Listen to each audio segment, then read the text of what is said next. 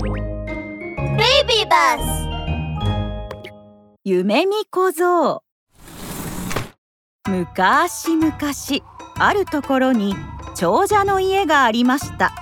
そこではたくさんの若い男が働いておりました。正月のこと。その家の主である旦那が働いているみんなを集めて尋ねました。君たち正月はどんな初夢を見たんだ？一人一人私に聞かせておくれ。はい僕は大金持ちになる夢を見ました。おおそれはいい夢だ。そっちの君は？えーと僕はあ偉い人になる夢を見ました。立派な夢だ。ああ面白い。そこの君は聞かせてくれ僕ですか？そうだ。君が見た初夢は何だった？旦那が尋ねると最後の男は言いました。すみません。僕の初夢はとてもいい夢でしたので人には話せません。おいおいもったいぶるな。早く話してくれ。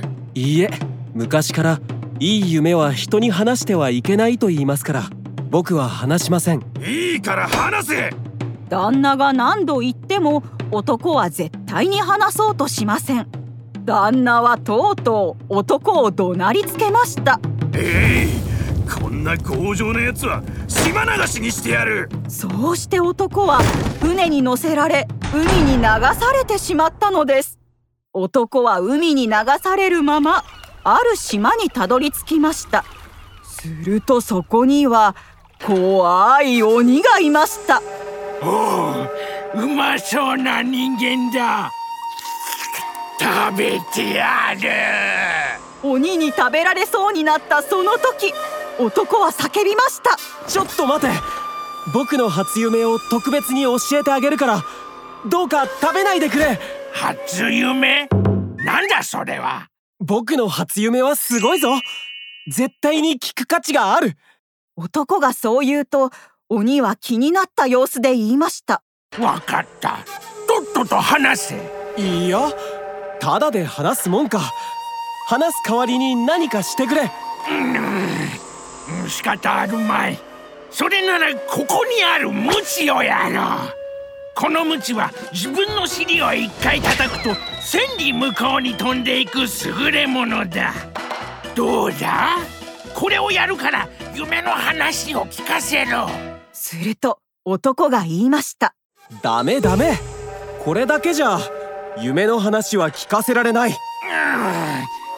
それなら特別にこの針もやる。この針はどんな病気でも刺すとすぐに治る優れものだ。どうだ？この2つをやるから夢の話を聞かせろ。わかった。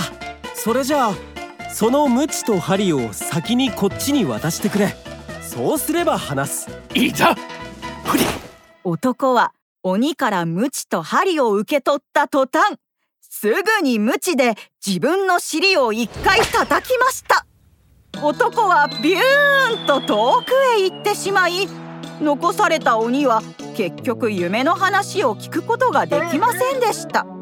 遠くまで飛んできた男が降り立ったのは大きなお屋敷の前でした。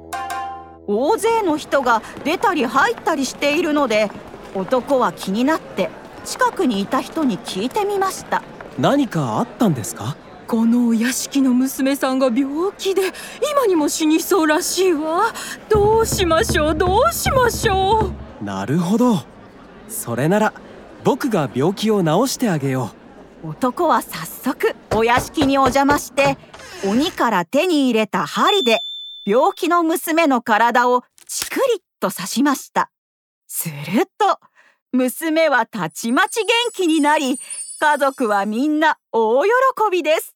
あなた様はうちの娘の命の恩人だ。どうか娘と結婚してうちの婿になってくだされ。わかりました。それから男は毎日ごちそうを食べて楽しく暮らしていました。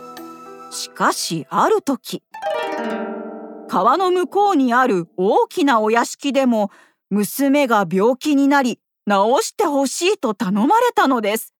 そこで男は同じように鬼から手に入れた針で病気の娘を刺して元気にしてあげました。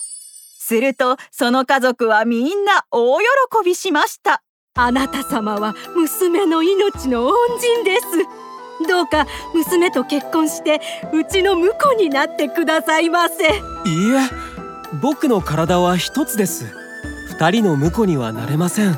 それならあなた様のために橋を作りますから。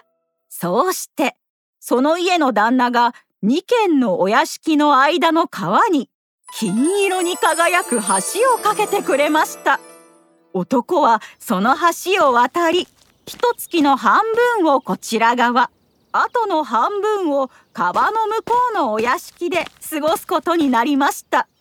実はこれこそが男の見た誰にも話さなかった初夢。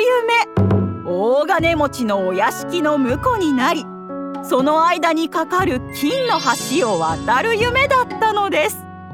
おしまい。